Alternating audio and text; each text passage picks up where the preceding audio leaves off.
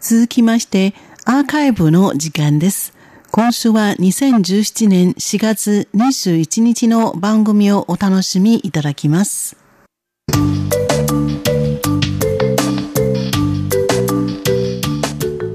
リスナーの皆様、文化の台湾の時間がやってまいりました。この時間では文化に関する話題から台湾の素顔や魅力を探ってまいります。ご案内は塚越です。今日は今台湾でとっても評判になっているドラマのお話をしてみましょう。ドラマのタイトルは漢字4文字、通り道の通る、霊能者の霊、少女と書いて、トンリンサオニーと発音します。霊能少女という意味です。霊能力を持った16歳の女子高生が主人公で、台湾ならではのシャーマン文化と人間模様が描かれるという内容です。全6話というこじんまりとした作品ですが、台湾の人たちにとっては単なるドラマを超えた存在になっています。非常に高い視聴率を弾き出したばかりでなく、蔡英文総統も大々的にプッシュしているんですよ。どうしてでしょうか？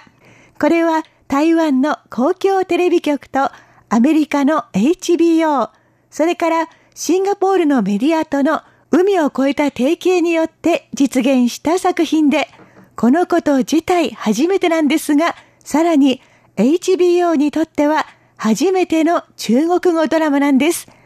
HBO のドラマはワールドワイドで放送されるので、人気が出れば世界レベルです。その HBO がいよいよ10億人を超えるビッグな中国語市場に参入します。そのために中国語ドラマを作ることになり、多分いろいろと物色したことと思いますが、最終的に白羽の矢が立った作品が台湾のトンリン・シャオニーでした。このドラマは台湾で撮影され、台湾の役者さんや監督をはじめとする制作陣もすべて台湾の人たちという完全メイドイン台湾の作品。ちなみに主人公の女子高生を演じているのは、ヤオヤオというニックネームで呼ばれるゴーシュウヤオ。名字が輪郭の角、下の名前が書物の書、はるかかなたという時のはるかから信用をとって王様の王に変えた漢字と書きます。童顔なのにグラマラスな体つきで最初はお色気アイドルというカテゴリーに入っていましたけれども、その後、主演した映画での演技力が評価され、台湾のアカデミー賞と呼ばれる中国語映画の最高栄誉、ゴールデンホースアワードで最優秀新人賞に輝きました。それ以来、演技力にも磨きがかかってきて、今、本当は26歳なんですけれども、ドラマでは16歳の女子高生を何とも自然に演じています。ということで、いろいろな面から注目が集まっているドラマということがお分かりいただけたことと思います。これまでも海外で紹介された台湾ドラマはたくさんありましたが、HBO 初めての中国語ドラマを作ったのが台湾だった。この一点は台湾の人にとってかなり大きな意義があります。ドラマには英語の字幕もついていまして、HBO アジアのチャンネルを通してアジアの23に及ぶ地域で放送されることになっているんです。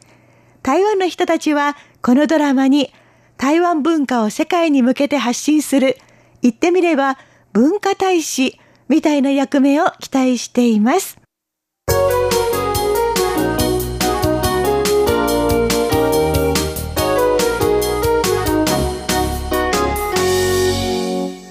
冒頭でもちょこっと申し上げましたが、ドラマの主人公は霊能力を持った女子高生。昼間は普通の高校生活を送っていますが、学校が終わった後、こじんまりとした同郷のお宮で霊媒の仕事をしています。さて、このわずかなあらすじ、これだけでもう台湾ならではの霊媒文化の片鱗が伺えます。台湾の霊媒はいわゆるシャーマン信仰に弦を発するもので、神様やあの世の霊魂と対話をする、あるいは神がかりになって意思や言葉を伝達することができるとされています。一般的に道教に属し、台湾の最大の方言、台湾語では、児童生徒の道、お礼の礼の示す編をとって、占うという字に変えた漢字と書いて、短期と呼ばれます。日本でも短期として紹介されたり、漫画にもなったりしているので、こういうものに興味がある方は聞いたことがあるかもしれないですね。台湾では神様の縁日とか祭礼の時に神がかりの状態になってトゲトゲの棍棒で体を叩いて血まみれになっている人を見かけることがあるんですが、それが短期です。ちょっと見た目は怖いですが、これは苦痛を経験することでより神様に近づき、人間を超えた能力を持てるようになるという信仰から来るものなんだそうです。ちなみにタンキーといっても色々ありまして、ドラマの主人公はこういうタイプのタンキーではありません。主人公はドラマの中で仙台の仙、姑と書いて、支援宮と呼ばれます。名前ではなくて、女性の霊媒を呼ぶときの言い方です。姑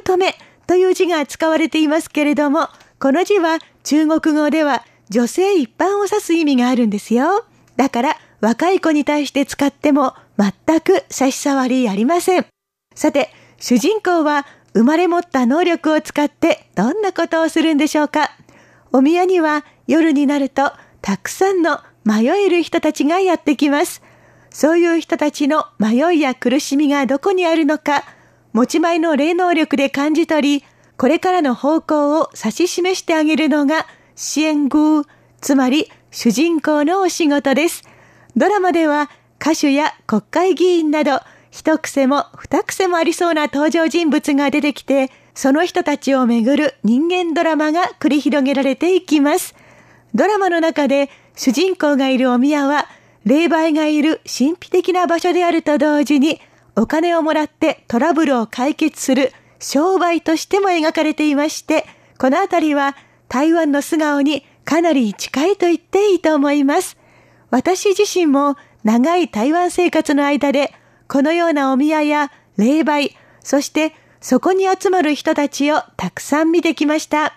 評判が高い霊媒がいるお宮には長蛇の列ができて、ものすごく遠いところからもわざわざ足を運んでくる信者も少なくありません。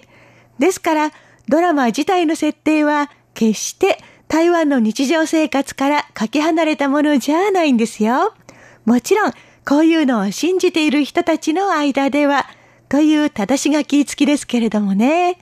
そもそも、この主人公にはモデルがいます。このモデルとなった女性の人生がまたかなり壮絶です。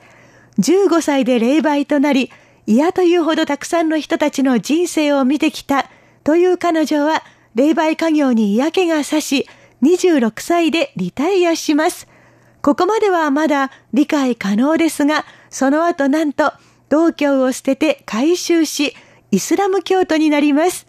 これが最初のびっくりですが、さらにその後、野球の審判員の資格を取り、今では台湾初めての女性審判員として国際試合などで活躍しています。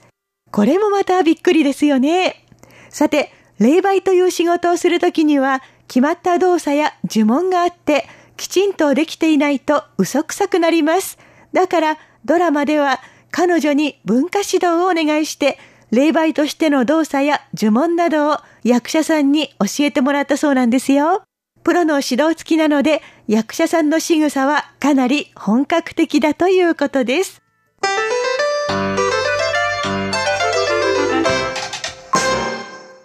あの世の霊魂を呼び出して対話をしたり、除霊をしたりするようなことは決して珍しくないかもしれませんけれども台湾だったらこういう時にどうするのかという部分が作品の醍醐味です HBO がこの作品を気に入ったのも納得ですね。いつか日本でも放送されるといいなと思います。文化の台湾ご案内は塚越でした。こちらは台湾国際放送です。